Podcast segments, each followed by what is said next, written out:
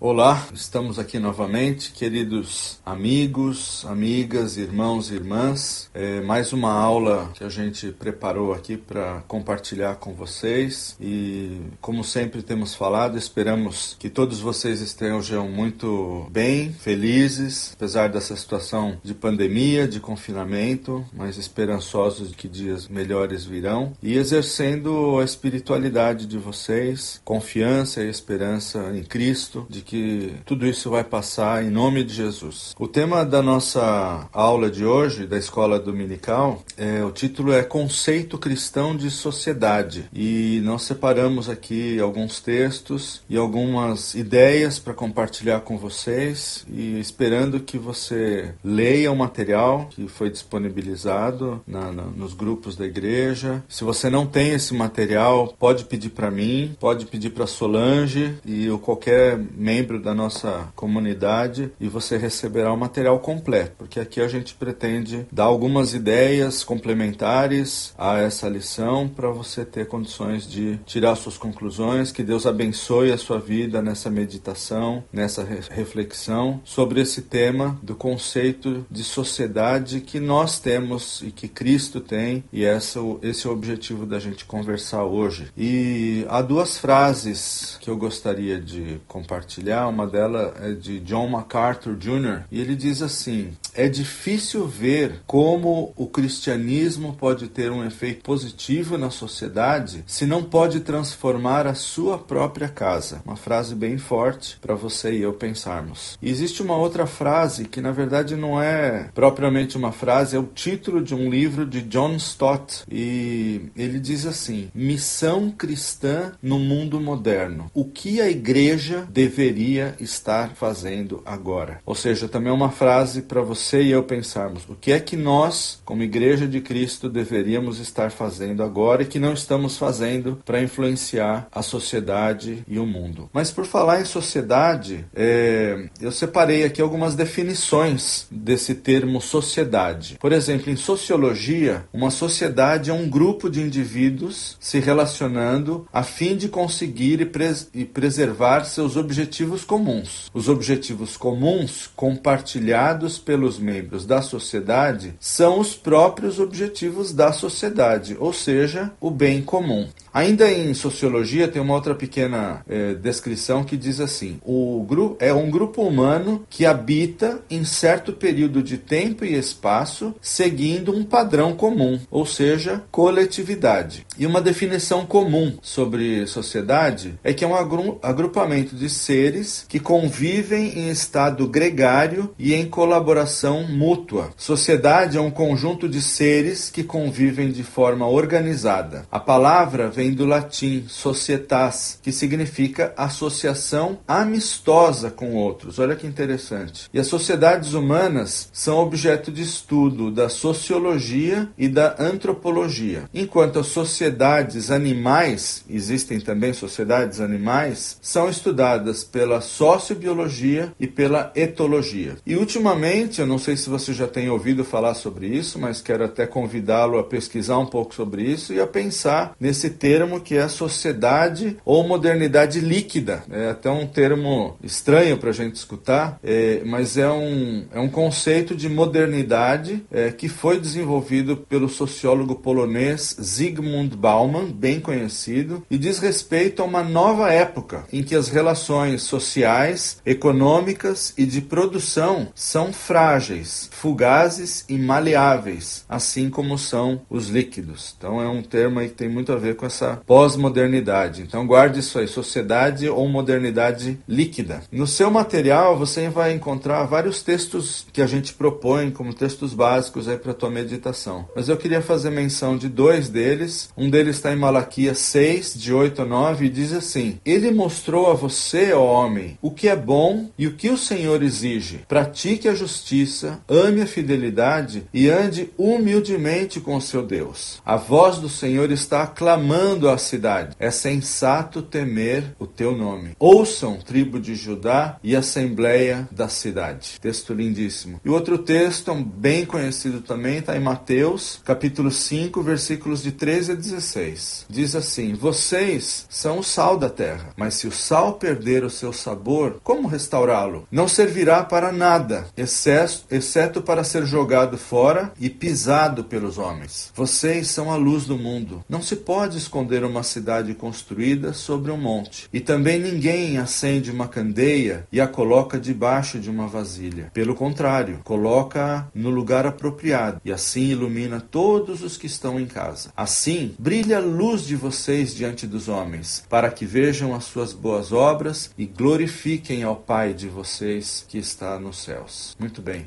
É, introduzindo então esse assunto, né, depois de a gente ter definido um pouco desses temas do que significa sociedade, na sociologia, no entendimento comum, é, John Stott, que é um famoso teólogo já falecido, mas uma referência no meio cristão e uma pessoa abençoadíssima, muito sábia, no seu livro Cristianismo Autêntico, é, nos lembra que, como seguidores de Jesus, podemos ser otimistas, mas não idealistas ou fantasiosos ou utópicos quanto à possibilidade de melhorar a sociedade, conscientes que não há sociedade perfeita enquanto Jesus não voltar. Porém, a expectativa do retorno de Cristo também não pode ser uma desculpa para qualquer um de nós para uma inércia, seja ela de qualquer é, natureza, porque a inércia é aquela capacidade também de ficar parado diante das coisas que estão acontecendo, né? E porém, é, John Stott também afirma que esse tipo de sociedade que agrada a Deus está também numa visão escatológica, uma visão do final dos tempos, de um, um mundo novo. E qual é essa visão de uma sociedade a, aos olhos de Cristo? Né? Uma sociedade onde há justiça, onde há paz, onde há uma manifestação de amor, onde os valores são mudados, são trocados, e isso deve ser a nossa motivação também, espelhados naquilo que nos espera, mas buscando no dia de hoje uma possibilidade de colocar em prática um pouco dessa sociedade que Cristo espera é, que nós vivamos. Né? E John Stott também é, afirma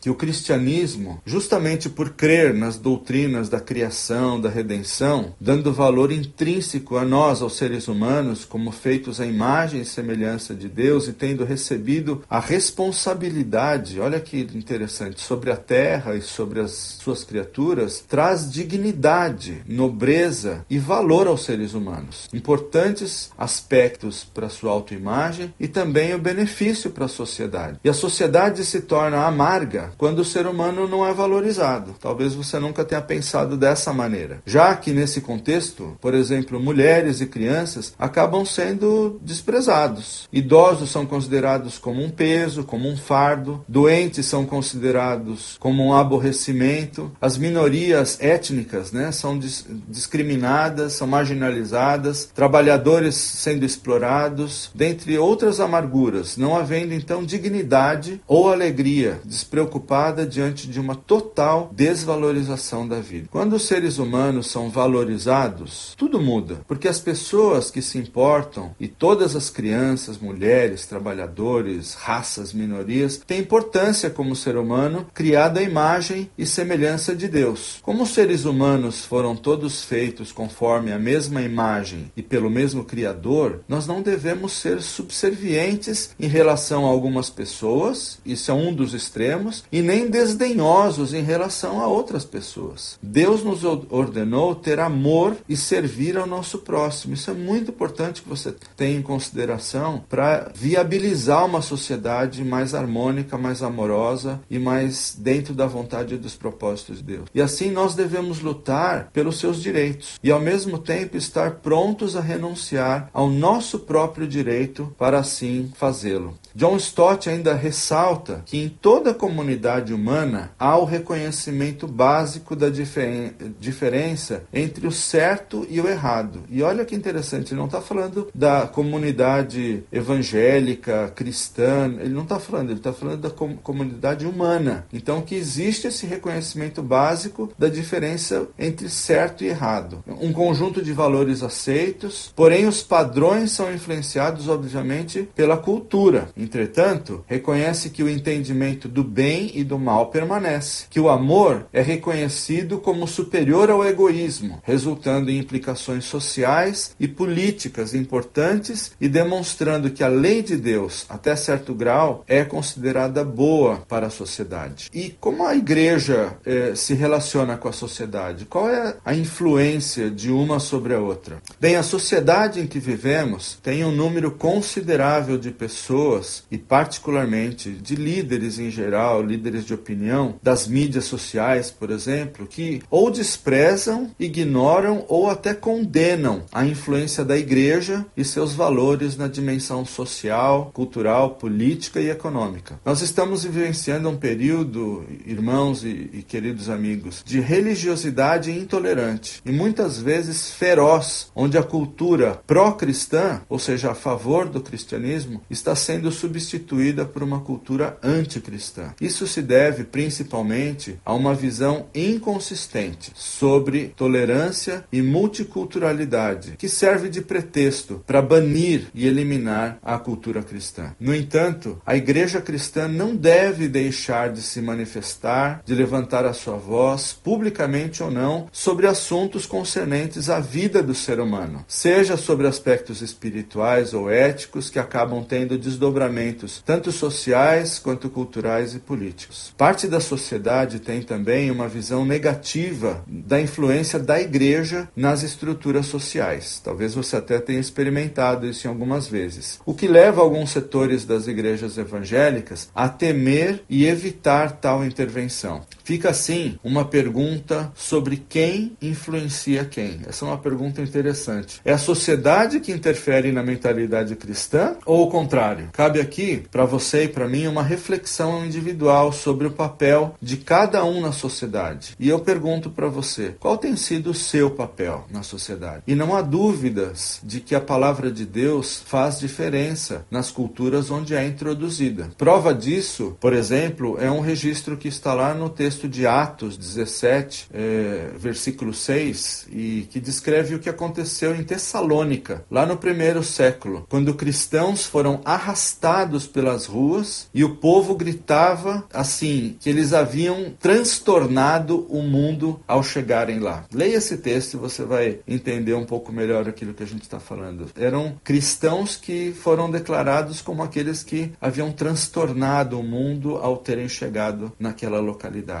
A palavra de Deus é descrita em Hebreus 4:12 como viva e eficaz. Isso significa que a Bíblia é tão aplicável e re relevante hoje como era quando foi inicialmente escrita. Deus é o criador do mundo e dos seres humanos e, portanto, o único que sabe como a vida deve funcionar para o benefício de toda a criação. Essa deve ser talvez a nossa única regra e régua. E a sabedoria que ele compartilha através da sua palavra é o nosso norte, é a nossa guia, é o nosso é, rumo. Né? É, se uma nação honra a Deus, ela desenvolve um respeito por toda a criação de Deus. No caso de não haver honra a Deus, a sociedade não respeita a criação. E como resultado, os seus cidadãos sofrem, a natureza sofre, a sociedade sofre. E é muito do que nós estamos vivendo hoje. Uma, uma nação que não honra a Deus, uma humanidade que não honra Deus e passa também a não honrar natureza, o próprio ser humano e, é, e aí a gente assiste a essa degradação das relações. Há, no entanto, várias tentativas atuais de remover a influência bíblica e seus valores da sociedade ou de marginalizar uma cosmovisão bíblica que revela o orgulho da humanidade que diz, a humanidade então diz assim: nós sabemos mais do que aquele que nos criou. É até uma ironia dizer, mas é esse o comportamento, é esse o discurso que muita gente tem escutado. Porém, quando a Bíblia é bem compreendida, a sua influência sobre a sociedade só pode levar a menos crimes, menos divórcios, menos preguiça e muito mais caridade, muito mais amor. Samuel Pinheiro é um cristão português e escritor, declara que a obra mais pertinente que ele leu sobre a influência da cosmovisão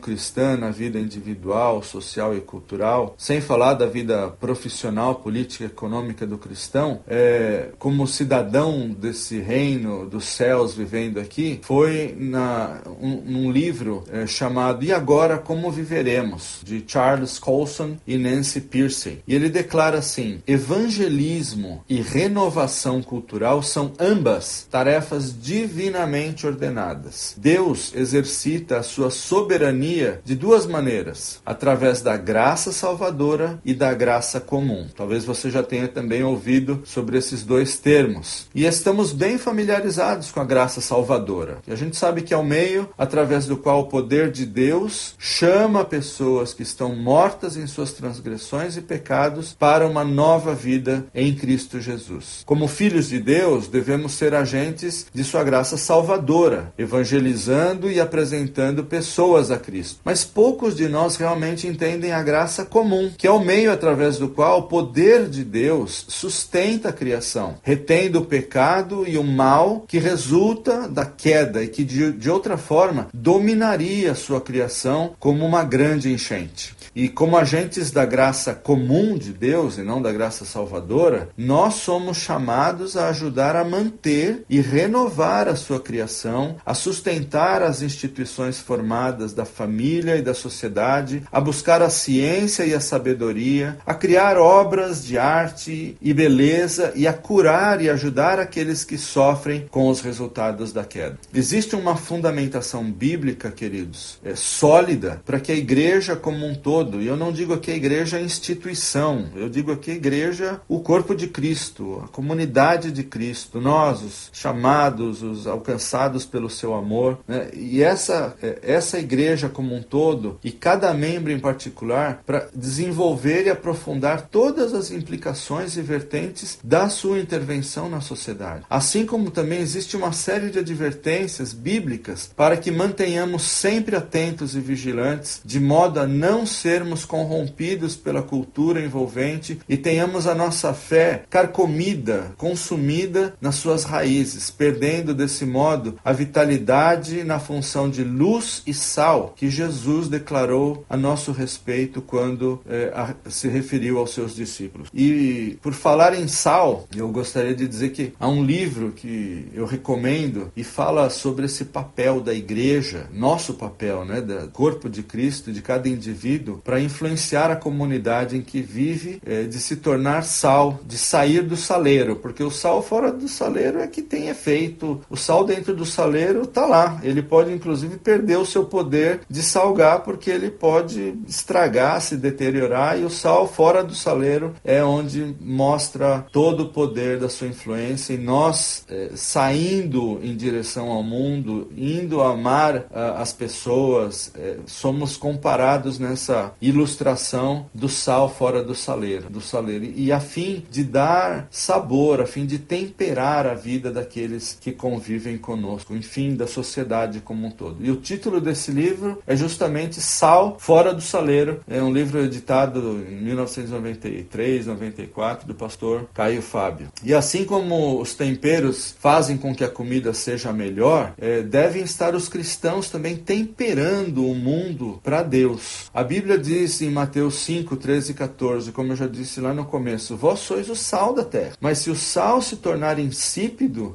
com que se há de restaurar-lhe o sabor? Para nada mais presta, senão para lançado fora, para ser lançado fora e ser pisado pelos homens. Vós sois a luz do mundo e não se pode esconder uma cidade situada sobre um monte. O Espírito Santo, pelo apóstolo Paulo, assim nos adverte em Romanos Romanos 12, 1 e 2. Portanto, irmãos, rogo-lhes pelas misericórdias de Deus que se ofereçam em sacrifício vivo, santo e agradável a Deus. Este é o culto racional de vocês. Não é um culto emocional somente, mas é um culto que usa a razão, a inteligência. Não se amoldem ao padrão deste mundo, mas transformem-se pela renovação da sua mente, para que sejam capazes de experimentar e comprovar a boa, agradável e perfeita vontade de Deus. Outro texto bíblico muito precioso nesse sentido, de nós entendermos o nosso papel na sociedade, é, está em 1 João, capítulo 2, versículos de 15 a 17. E diz assim: Não amem o mundo e nem o que nele há.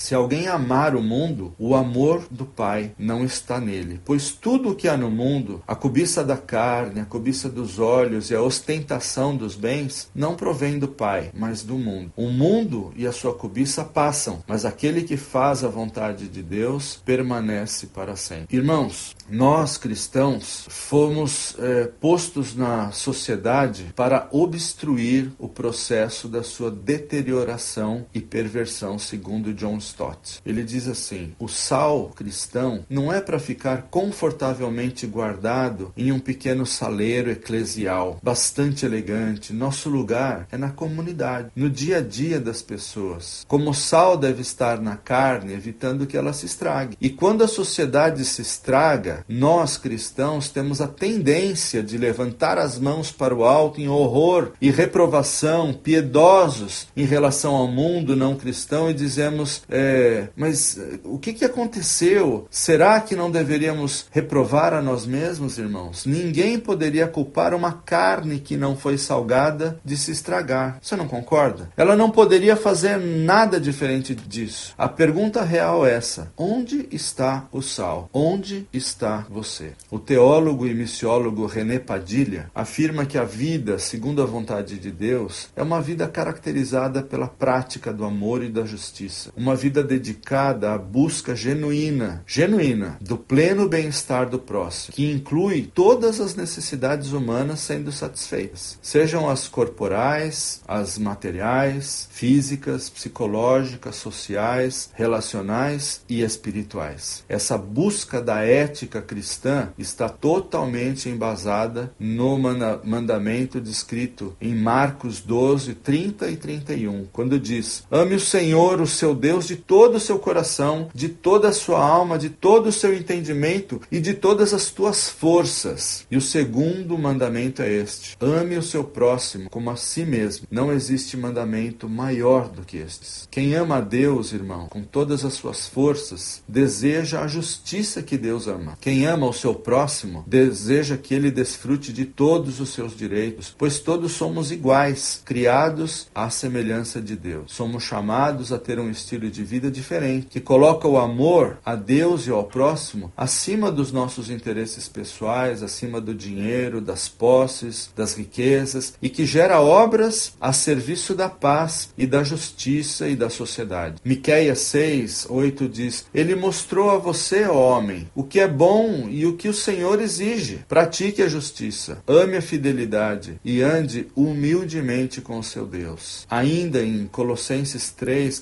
versículos 23 a 25, diz assim: Tudo o que fizerem, tudo o que fizerem, façam de todo o coração como para o Senhor e não para os homens, sabendo que receberão do Senhor a recompensa da herança. É a Cristo, o Senhor, que vocês estão servindo. Jesus Cristo preconizou uma nova sociedade, cujo poder governamental seria exercido por meio do serviço a todos, todos sendo cidadãos, com o governo assumindo a vocação de servo. Só assim, com a valorização do ser humano e cada um se importando com os demais, sejam eles crianças, mulheres, trabalhadores, diferentes etnias, raças, cores, minorias, nós não teremos a injustiça da desigualdade social. Preste atenção nas palavras abaixo e medite sobre como nós, eu e você, cristãos, podemos trabalhar na redução da desigualdade, seja nas relações pessoais, seja na sociedade. Uma vez que todos têm valor igual, embora com capacidade desigual, devemos garantir, diz John Stott, oportunidades iguais para cada um desenvolver o seu potencial particular para a glória de Deus e o bem dos outros. A desigualdade de privilégio deve ser abolida em favor da igualdade de oportunidades. Eu repito, a desigualdade de privilégio deve ser abolida em favor da igualdade de oportunidades. É, portanto, uma busca fundamentalmente cristã buscar para todas as pessoas a igualdade de oportunidades. Com relação à, família na relação com a sociedade, nós não podemos esquecer do papel que a família tem na sociedade e especialmente da família cristã. Quando Deus criou o homem e a mulher segundo a sua imagem e semelhança,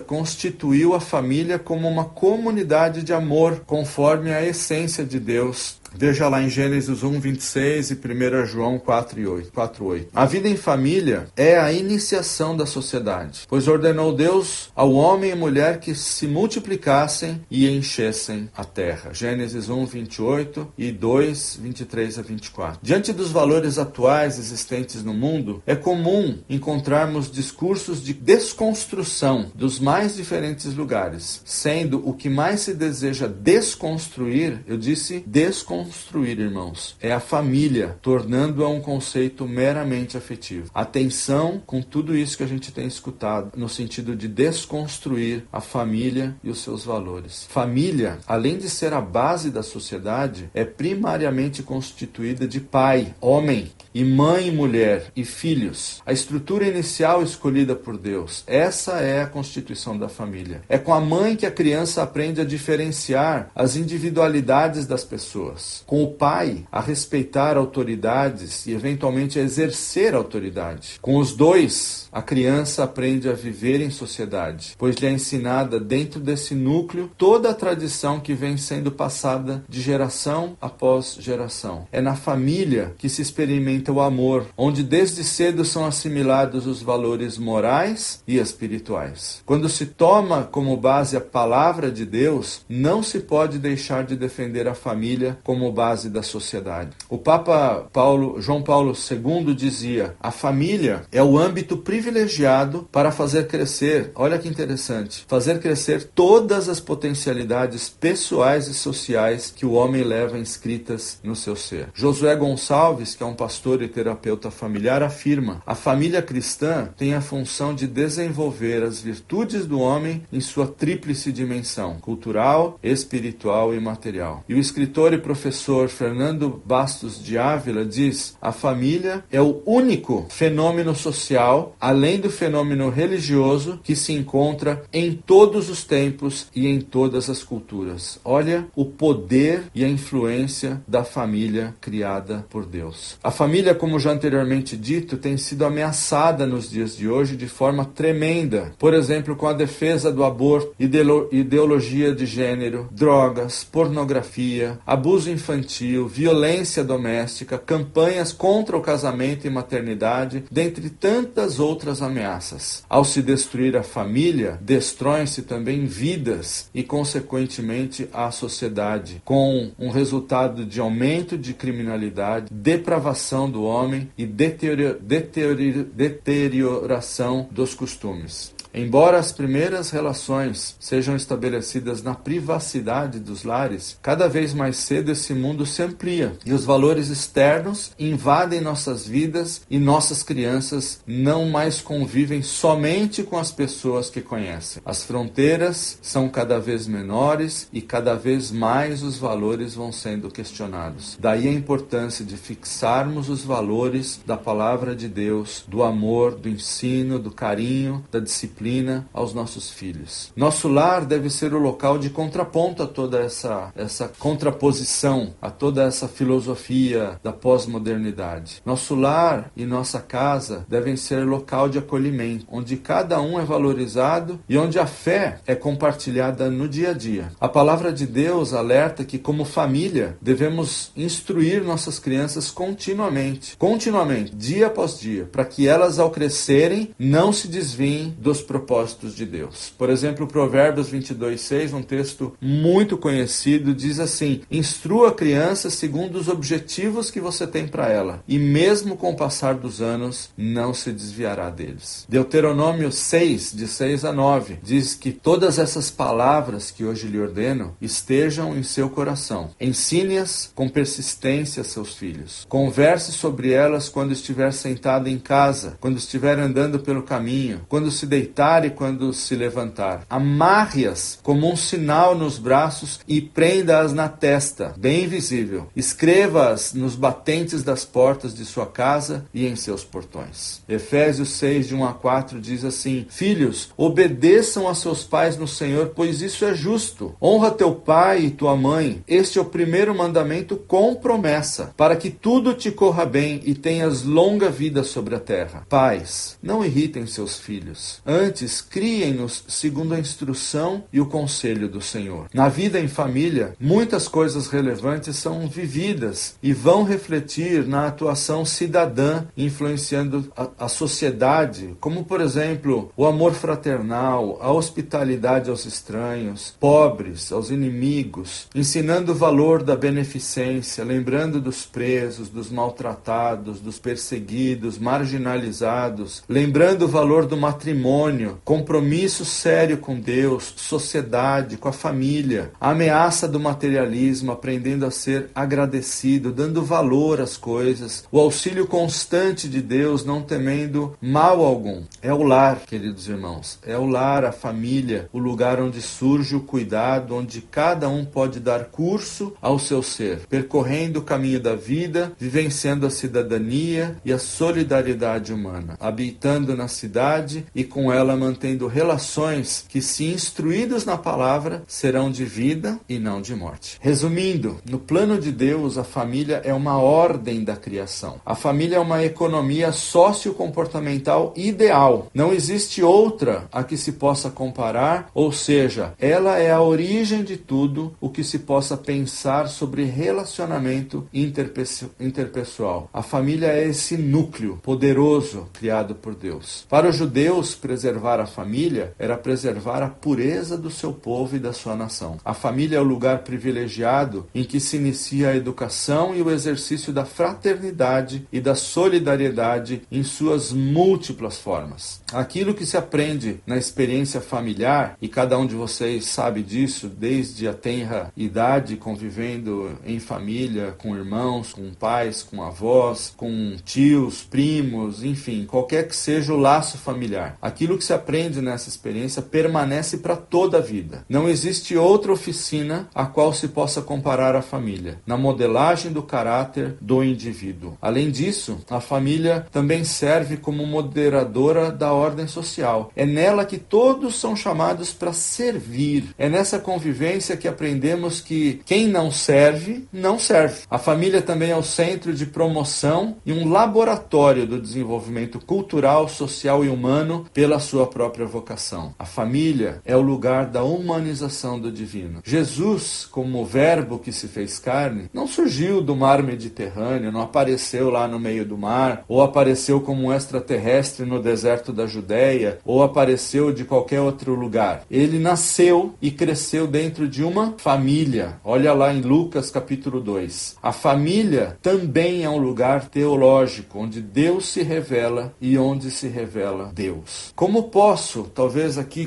concluindo, irmão, como é que eu posso aplicar todo esse conhecimento e influenciar positivamente e servir a sociedade na qual estou inserido, na qual estou vivendo? Como você pode ser um agente de mudança e resistência a serviço do reino de Deus em prol de uma sociedade melhor, mais justa, mais amável e, por que não dizer, mais humana? Não sei se você já pensou sobre isso, mas nós estamos aqui para influenciar a sociedade onde vivemos. Eu gostaria de deixar com vocês, para meditação durante essa semana, um, uma oração. Eu estou assistindo nessa semana um, um seriado, eh, se chama Anne com E. É um seriado da Netflix contando a história de uma menina órfã. E um dos capítulos que eu me emocionei muito é a história de um, uma Páscoa onde, num mundo que não dava para pensar, se juntaram negros e brancos para celebrar a Páscoa. Mas eu não vou dar spoiler da série, eu só recomendo que você assiste. E nesse capítulo que eu me emocionei bastante, é, uma das pessoas quis ler uma, uma oração, e a oração que ela leu foi a oração de São Francisco. E é com ela que eu gostaria de terminar essa reflexão para deixar para você essa mensagem. E ela diz assim: Senhor, fazei-me instrumento de vossa paz. Onde houver ódio, que eu leve o amor. Onde houver ofensa, que eu leve o perdão. Onde houver discórdia, que eu leve a união. Onde houver dúvidas, que eu leve a fé. Onde houver erro, que eu leve a verdade. Onde houver desespero, que eu leve a esperança. Onde houver tristeza, que eu leve a alegria. Onde houver trevas, que eu leve a luz. Ô oh, Mestre, fazei que eu procure mais consolar que ser consolado, compreender que ser compreendido, amar que ser amado, pois é dando que se recebe, é